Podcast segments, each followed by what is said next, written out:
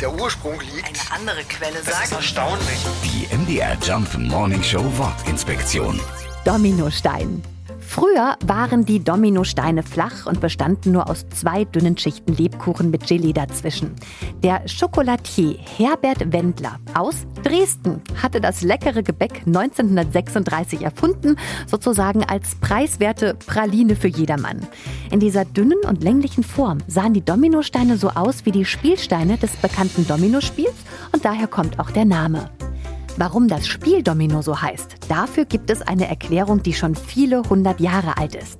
Im 14. Jahrhundert wurde Domino sehr gerne von italienischen Geistlichen gespielt. Diese hohen Herren trugen lange schwarze Umhänge mit Kapuzen, die sogenannten Dominos. Das ist lateinisch und heißt übersetzt Herr.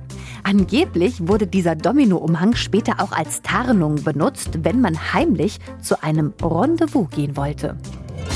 Die MDR Jump Morning Show Wortinspektion. Jeden Morgen um 6.20 Uhr und 8.20 Uhr und jederzeit in der ARD Audiothek.